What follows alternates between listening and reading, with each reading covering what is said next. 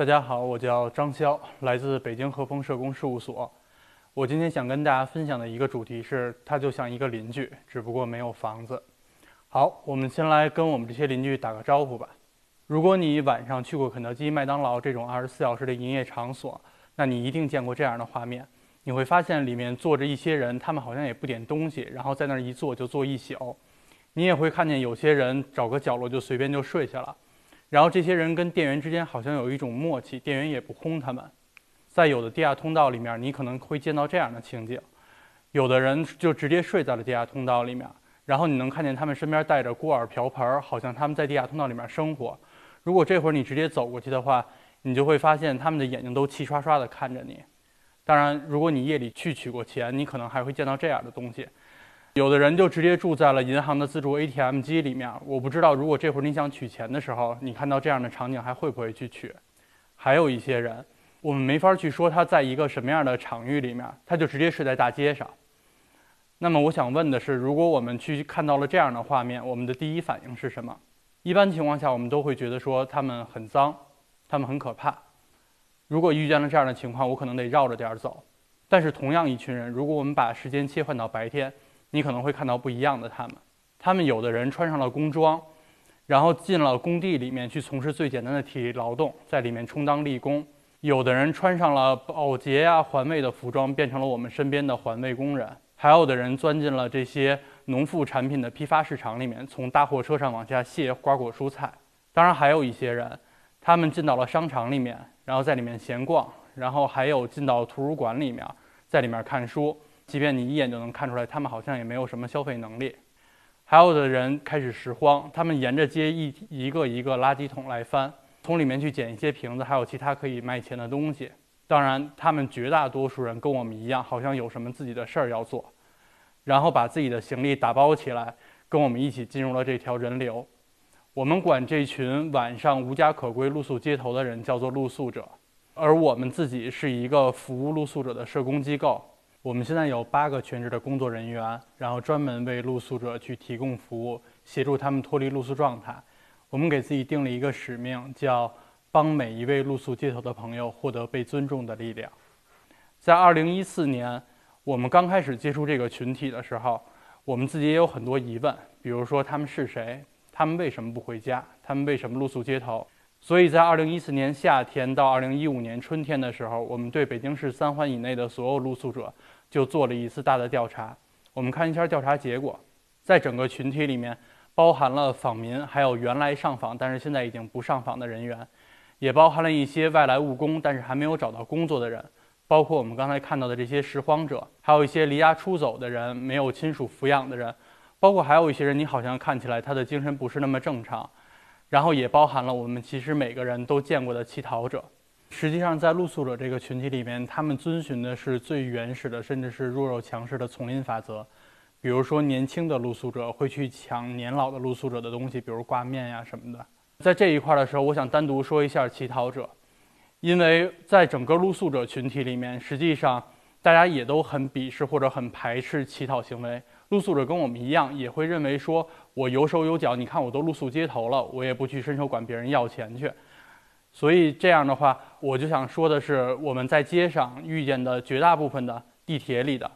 然后公园门口的，包括有一些商场里面的乞讨者，他们很有可能都不是露宿街头的，或者说，他们这种乞讨行为是一种有组织的乞讨行为。好，我们回到正题上，那其实我们还是想问，那他们为什么要睡在外边？与其我们坐在这儿空想，不如我们走近他们，听听他们自己怎么说。但如果同时你对现在我们国家现行的社会救助政策有所了解，你可能还会继续发问：说明明我们有政府举办的救助管理机构，就是咱们说的救助站，他们中的大多数人为什么不去接受救助呢？我们看一下他们怎么说的。他叫幺四五，是我们的一个服务对象。就是我们刚开始跟露宿者接触的时候，往往都不知道他们的真名，所以我们会根据他的一些特点给他们去起一个代号。后来慢慢的跟他们混熟了，这些代号也就懒得改口了，就这么一直叫下来了。我们之所以叫他幺四五，是因为他的身高就只有一米四五，比较矮。最先开始的时候，他来北京找工作，找不着工作，为了压缩生生存的成本，就开始露宿街头。后来找了一份工作，他仍然露宿街头。为什么呀？因为租宿舍需要花钱嘛。然后就有人问他说：“你都活成了这样了，说你为什么不回老家呀？你回了老家之后，好歹你自己有个房住。”这是我们看到的幺四五的一面。你把这个问题问出来的时候，幺四五就会让你看到他的另外一面。他同时也是一个两岁孩子的父亲，然后跟妻子离异之后，孩子就一直是跟着哥哥嫂子一起生活。所以幺四五心里很清楚，一旦他回家，哥哥嫂子就要把孩子交给他。他觉得自己没有能力，也不想去抚养他自己的孩子，所以我们会说，有很多的露宿者，他之所以露宿街头，其实是对社会角色的这种不适应。那这里面包含了作为父母的角色，包含了作为子女的角色，还有夫妻的角色，包括一些上下级关系。有很多人露宿街头，其实都是没有在这种社会角色里面适应，他宁愿露宿，也不愿意回到他原来的那个环境里面。所以我们说，幺四五其实是有家不想回。那它叫彩票，是我们另外一个特别可爱的服务对象。彩票是北京本地人，原来的时候因为犯罪嘛，然后被判了十年，刑满释放之后，彩票就落下一个病根儿，就是特别害怕警察，或者说他害怕的其实不仅仅是警察，是所有的公权力。他只要看见这种穿着制服的人，然后他就说不出话来，不知道该怎么说话。然后刑满释放之后呢，他的第一想法是回家，但是家人拒绝接收他，不认可他这个人。然后后后来彩票又去了街道去申请他的低保，申请救助。我们也不知道别人怎么跟他说的，但是按照彩票自己的话说，就是门难进，脸难看，话难听。然后我们就说，我说那不对呀，你你得继续去跟人家申请去啊。然后彩票就跟我们说，说说我不是我不愿意申请，说我就是不愿意跟他们家较这劲，所以他宁愿露宿了街头，然后每天靠拾荒为生，也不愿意去再申请救救助政策了。彩票的生活轨迹是这样的：他白天会推着一辆三轮车，然后满大街的走，翻垃圾桶，捡各种的能卖钱的东西。到了傍晚的时候，他就找一个废品回收站，然后在里面呢把这些东西全都卖出去。如果人家废品废品回收站正好要装这个垃圾车运出北京，那他再帮人把废品给装到垃圾车上。这么一天下来，差不多有不到一百块钱的收入。这一百块钱就很尴尬，就是你吃饭，然后喝水什么都够。但是如果你想租个房给自己找一个住所就很难，一直到我们给彩票服务的第二年，才慢慢的降低了彩票对这种公权力的畏惧感。我们跟他一起去重新给他申请了低保，但是对于我们来说，这是我们给他服务的第二年；但是对于彩票来说，这是他露宿街头的第二十年。我们刚刚说了，有有家不能回的，有不想回的。现在我们看到的是四妹，四妹是我们同行转介过来的一个个案。她被老乡带着来北京来做生意，他们所谓的生意是什么呢？就是卖淫。后来这个卖淫窝点被警方端了，因为四妹本身是未成年人，所以警方只对她进行了训诫，然后就给她放出来了。但摆在四妹面前的问题是：我出来了，卖淫窝点我肯定回不去，你让我去哪儿？就是这么个问题。所以同行转过来之后，我们帮四妹联系了北京市的未成年人保护中心，卫保中心的人帮四妹临时的解决了她的住处，然后以后也会送她回家。但是在这会儿的时候，我们自己就琢磨，我们说这姑娘不能这样，对吧？得赶紧跟人家家里面联系一下，说让家里面知道有这么个事儿。所以我们就给四妹的妈妈打了电话，然后把这个情况跟她说了。然后他妈就问我们说：“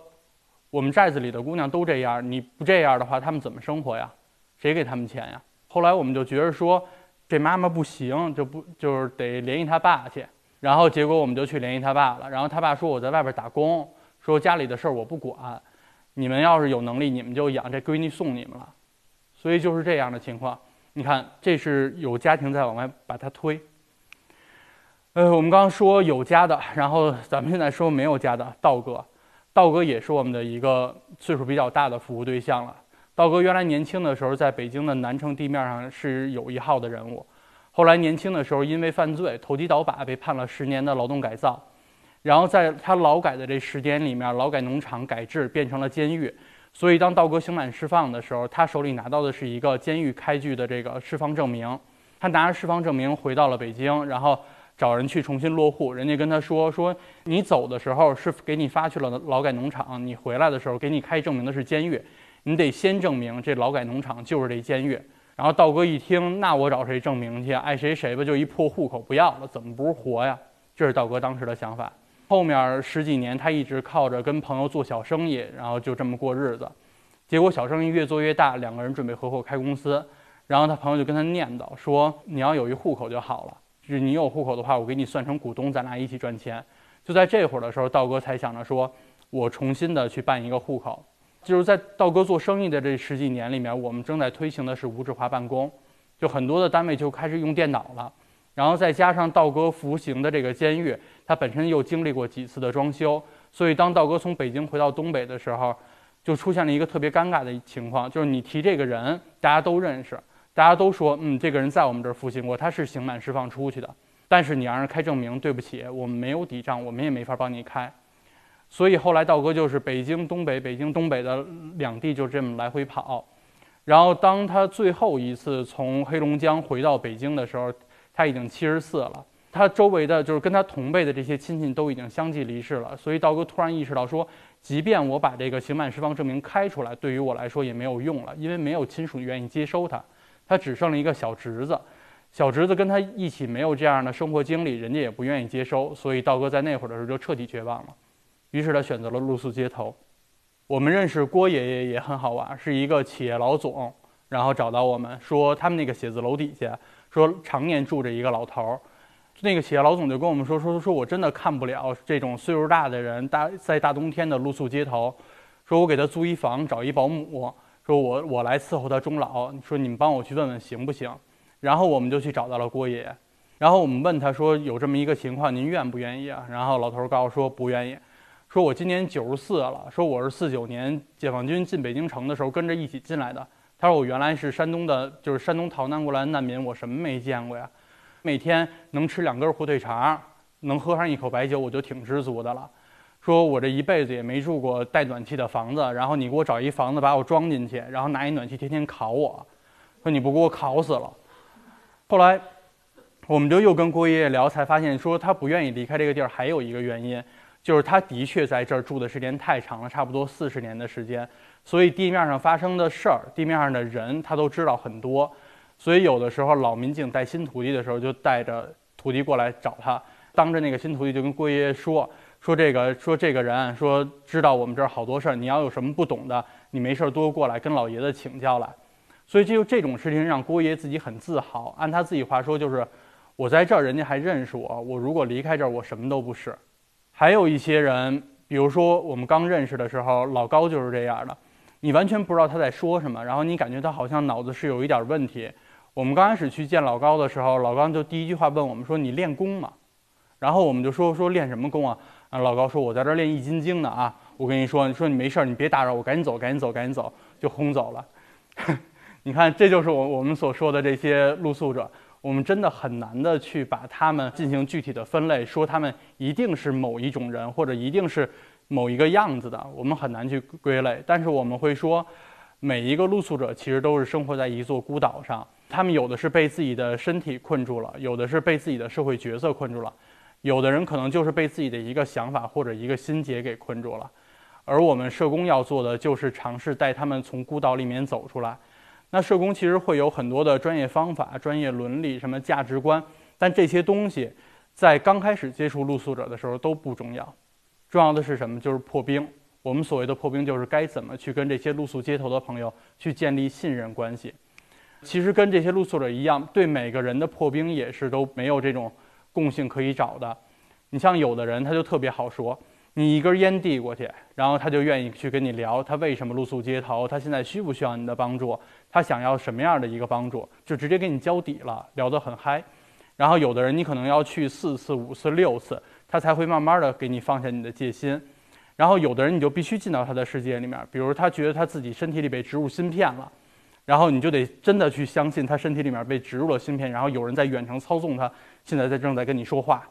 然后有的人会每天在井盖上跳跳跳，就见着井盖就跳一下，见着井盖就跳一下，他觉得他自己在封印井盖，那你就真的得相信井盖里面的确埋着什么脏的东西，必须只有他才能封印。就你只有进到了他的那个精神世界里面，他才会觉得说你跟他是可以对话的，你跟他是一路人。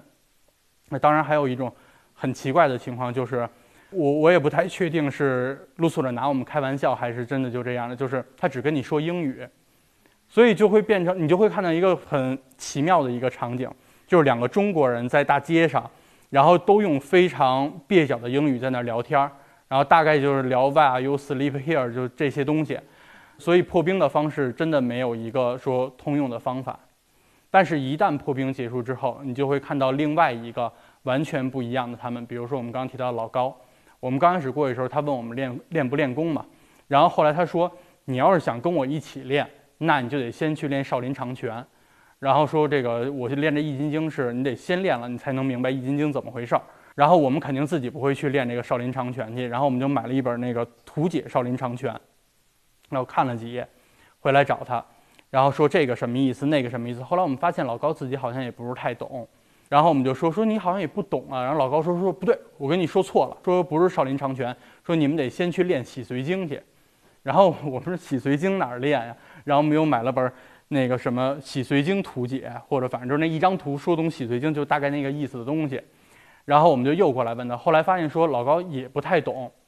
这是他一直把自己包裹成一个练功的外衣。当这层外衣慢慢脱下的时候。我们就看到了另外一个老高，在他的逻辑里面，他之所以练功是为了让自己看起来每天不是那么正常。他之所以让自己看起来每天不是那么正常，是因为一旦当有人过来轰他的时候，让他离开这个地方的时候，他就可以把自己变得真的不那么正常。你知道，就一般人我们不会去跟一个你看起来不正常，或者是咱们说叫神经病，不会跟这些人去较劲，所以老高就能保住他露宿的地方，他就不用搬家。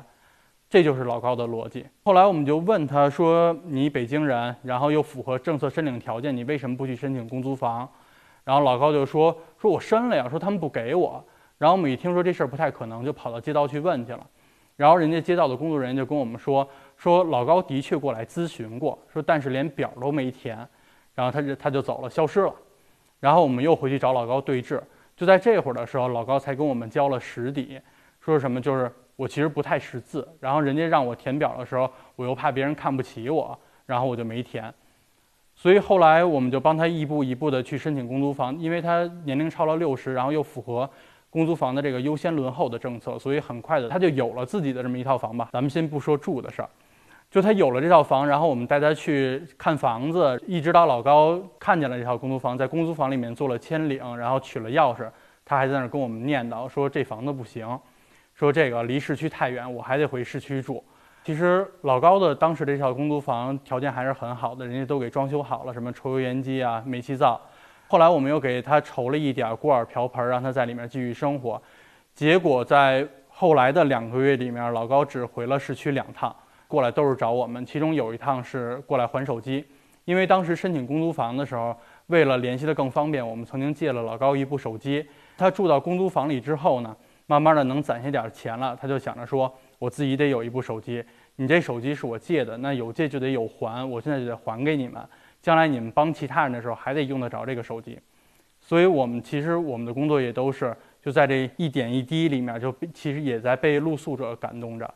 咱们说像老高这种情况，是我们得一步一步推着他往前走。这是小陈儿，也是一个来北京找工作的一个姑娘，然后但是对自己的期望可能有点高。他来了之后就觉得说，我肯定能找着工作，然后面试了几家单位，人家都不要他，他自己也不知道为什么。很快的带来的钱就花的差不多了，然后原来住旅馆，后来没办法没钱了嘛，就开始住大街上。住的时间长了之后，身上也有味儿了，而且你露宿街头的时候，其实跟别人的交流很少，所以就慢慢的说话也慢慢的就不是那么利索，不是很喜欢跟别人交流。那遇见这种情况怎么办？我们先从改变形象开始。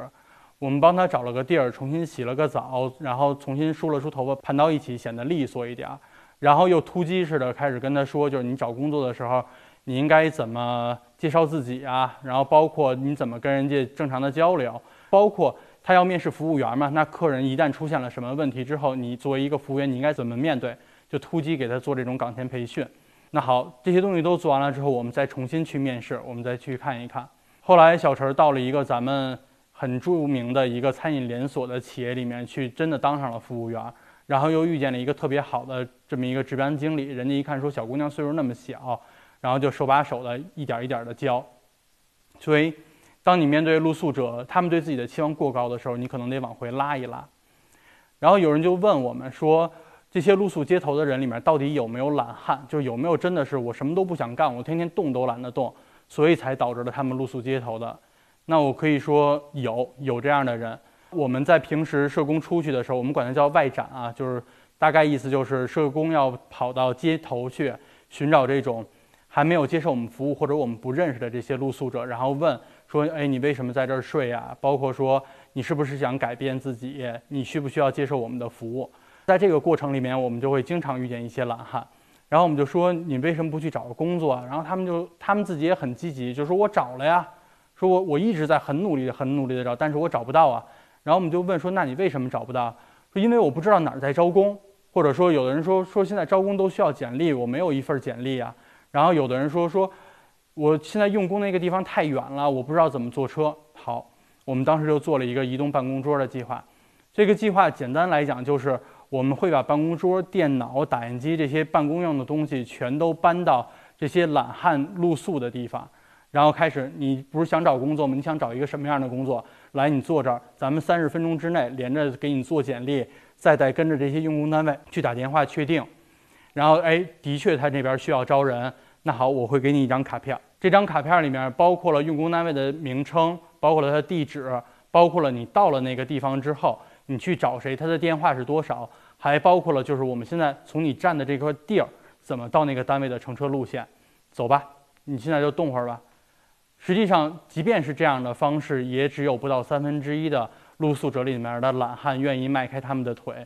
但是这件事儿就慢慢变得很好玩了。就是懒汉没来多少，其他的不露宿街头的，但是来北京找工作还没找着的人就开始乌泱乌泱的在我们这扎堆儿。然后到后来我们就开始发号，然后每天做二十个、三十个差不多这样的例子，然后再到后来黑中介就开始找我们，说我看你们这儿这么火爆，说要不你们就都往我们这边介绍人吧，说每个人给你提五块、十块的，反正就都有。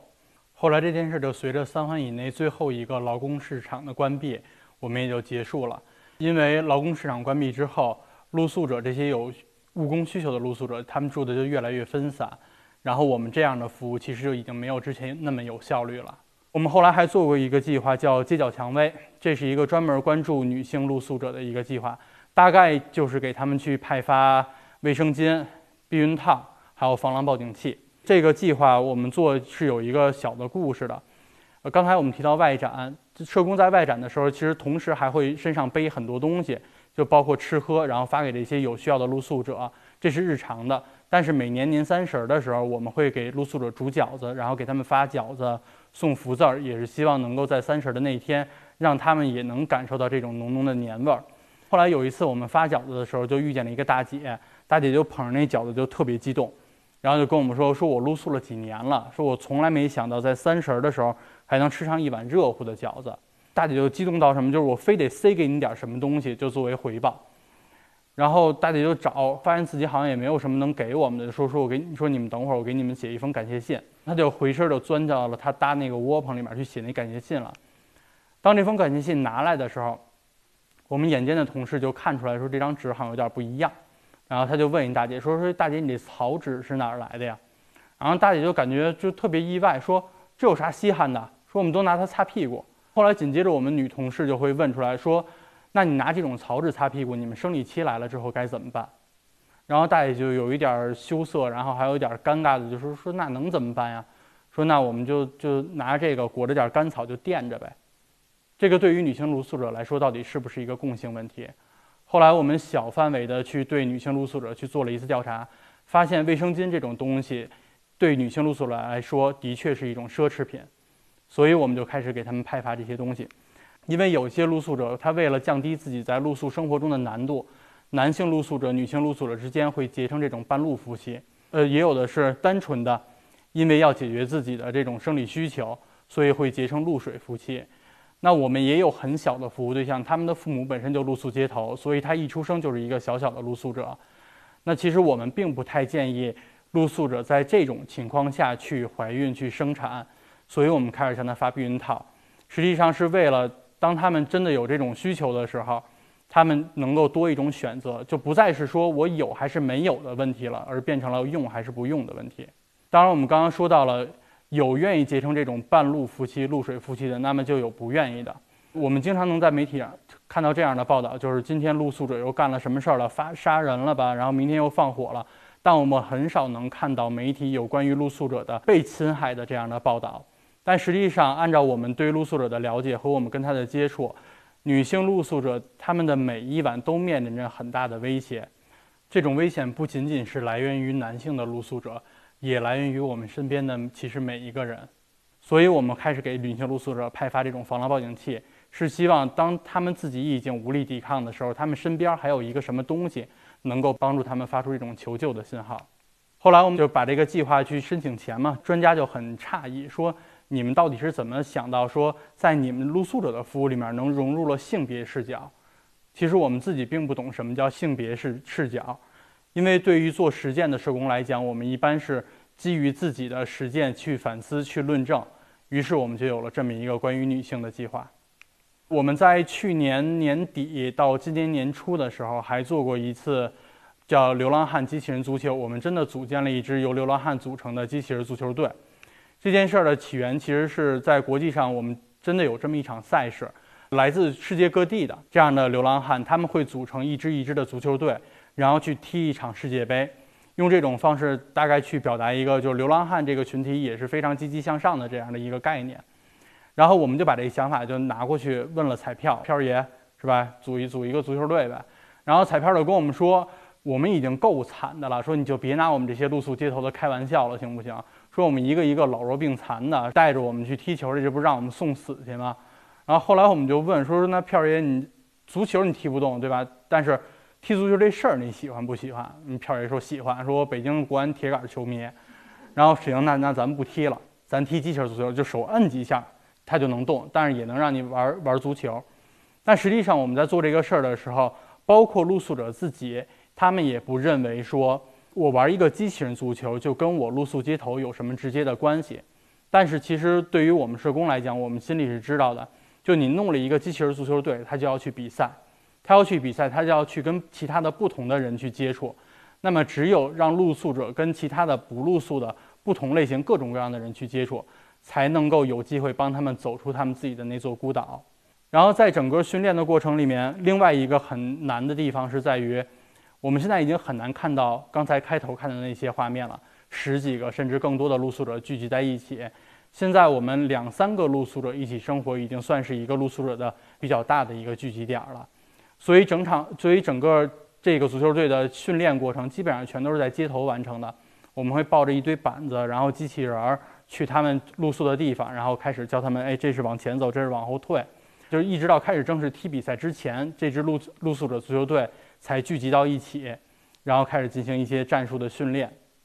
后来我们真的带他们去踢了几场比赛，其中有一场特别好玩的是，刚才我们也提到的，跟救助站来踢。我们邀请了救助站的工作人员过来跟这些露宿者一起踢比赛，整场的比赛就显得很诡异，气氛很诡异。开始踢比赛之前的时候，彩票就过来问我说：“你不是过来耍我们的吧？说你让我们跟救助站来踢，会不会一会儿踢完了之后，他们就给我们全都抓走了？”其实彩票这样的担心是绝大部分露宿者的担心。对于露宿者而言，他们真的分不清楚谁是救助站，谁是民政，谁是公安，谁是城管，他们分不清。他们会觉得那个东西都是政府，甚至是一些不是政府但是穿着制服的人曾经欺负过他们，他们也会觉得那个也是政府。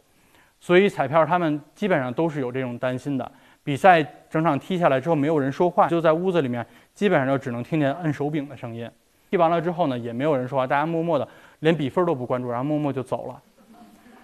然后其实这场比赛完了之后，我们也没看见说你露宿者因为踢了足球就马上。跟这些哎，好像救助站的能帮他们的人就很好像就一下很近，没有什么都没有。这件事儿发生奇妙的一个反应的时候，是在这次疫情期间。其实疫情对于整个露宿者群体带来的影响是什么？就是在本身就很不容易的生活下，让他们的生活变得更的更加不容易。